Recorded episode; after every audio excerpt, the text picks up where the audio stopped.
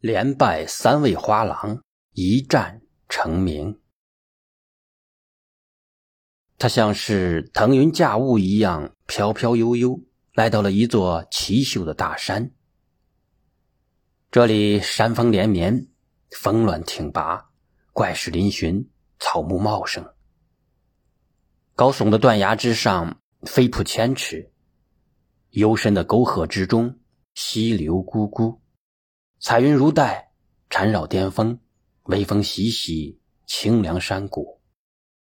群山怀抱，盆地肥沃，坡缓易查，平川易凉，可谓一方难得的世外桃源。他登上峰顶，满目青山排列开来，势如插屏，无边无际。苍茫于天穹之下，他站在山巅。一种顶天立地的豪迈之感油然而生，渐渐的，他感觉到自己的身体越来越轻飘，越来越空灵，仿佛就要羽化而登仙。乔觉，乔觉，乔觉是谁？谁是乔觉？他恍恍惚惚想了半天。也没想起乔觉是谁，更不知道自己心在何处，身在何方。乔觉，该起床了。是妈妈，妈妈真真切切的叫声，将金乔觉从虚虚渺渺的仙界拉回到了实实在在的人间。他这才想起来，自己昨夜从弥勒谷回到了三花岭之下的家中。睡在小时候的床上，还做了一个梦，一个有关大山的梦。这梦中的大山远比京城所有的山都要高大雄伟、俊秀挺拔，江河也更加的壮阔。金乔觉似乎是他那美妙的梦境消失的无影无踪，久久也不愿意睁开眼睛。哥哥。你已经十六岁了，还睡懒觉。弟弟金守中推门走了进来。你今天不是要参加花郎试炼吗？为什么还赖在床上？你是不是害怕了？一听到花郎试炼，金乔觉立即从床上弹了起来。转眼，他已在中央花郎道待了两年。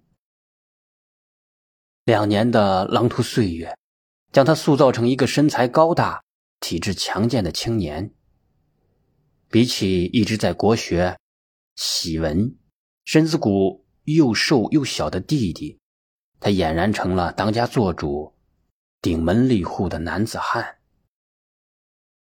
金乔觉在享用了妈妈精心烹制的饭食之后，感到浑身充满了力量，雄赳赳、气昂昂、信心百倍的走出家门。去参加花郎试炼。平常十分寂静的南山，今天各条山路上都有不少行人，而所有的人渐渐都汇集到一个地方——弥勒谷。三年一度的花郎试炼将在那里举行，京城里的各界人物纷纷来观礼。所谓花郎试炼，乃花郎打擂。也就是地方花郎向中央花郎挑战，如果来自各郡州的花郎能在今天的擂台上击败中央花郎，就会被礼请为中央花郎。一百年前，新罗历史上最伟大的英雄金玉信，就是凭着出神入化的剑术，十五岁时从地方花郎跃为中央花郎，三年后。晋升为国仙，进而再到上将军、大脚干。金乔觉登上一道山岭，中央花廊道的大教场赫然出现在眼前。望着那片已经聚集了不少人的地方，他百感交集，心里酸甜苦辣咸五味俱全。这里的每一寸土地都浸透着他的汗水，也浇灌着他的鲜血与热泪。场地边的每块岩石都见证过他的屈辱，他的挣扎，他的坚持，他的欢心。一年多前，自从聆听过无相禅师的指导和启示，他开始慢慢的转变了心态，像佛门中人那样修行忍辱。面对往日的仇恨，朴在熙、奚中鹤、崔正勋、薛明哲、李振轩，他强迫自己从内心深处消除对他们的厌恶，把他们真正当成伙伴来接受，当成老师来尊重。说来也怪，他的心态变了，看问题的角度也就转换了。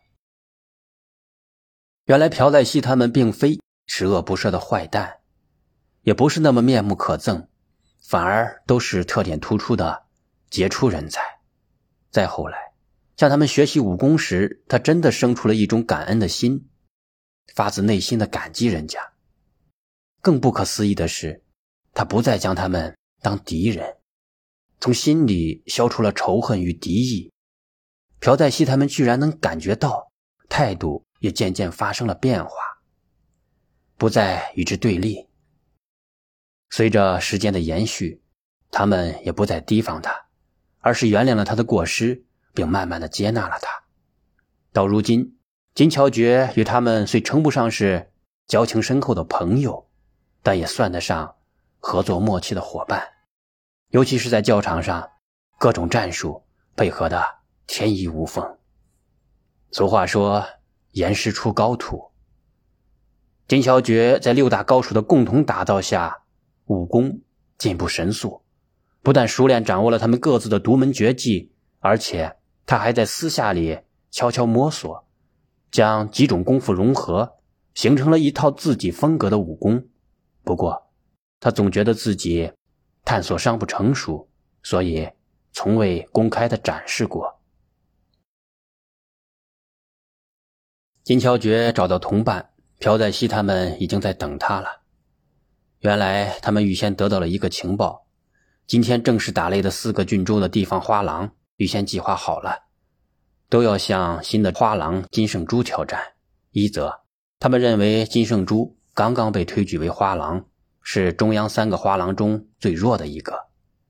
二来，他们采用车轮大战，前面两三个人消耗金圣珠的体力功力，并摸清其底细，起码能确保最后一位帝王花郎能够战胜他。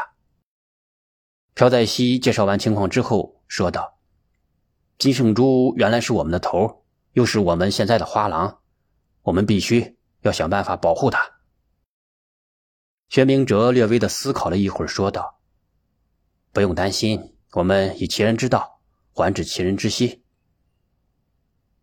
朴在熙微微一笑，与他击掌道：“你我所见相同，他们用车轮战对付金圣珠，我们几个人也可以先替金圣珠出场。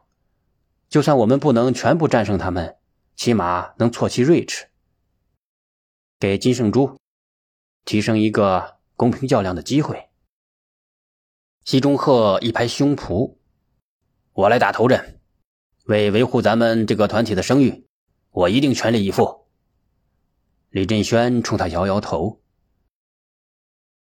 对方的底细咱们不清楚，所以咱们也必须要有一定的策略。你现在是咱们的二号主力，不能过早的暴露实力，还是我最先上场。”薛明哲接过话说。那我就是第二个，朴在熙大哥最后压阵。朴在熙道：“谢谢兄弟们的信任，不过咱们也得根据场上对手的情况，灵活机动的调整出场顺序。”金乔觉见大家没有安排的，问道：“我呢？我什么时候上？”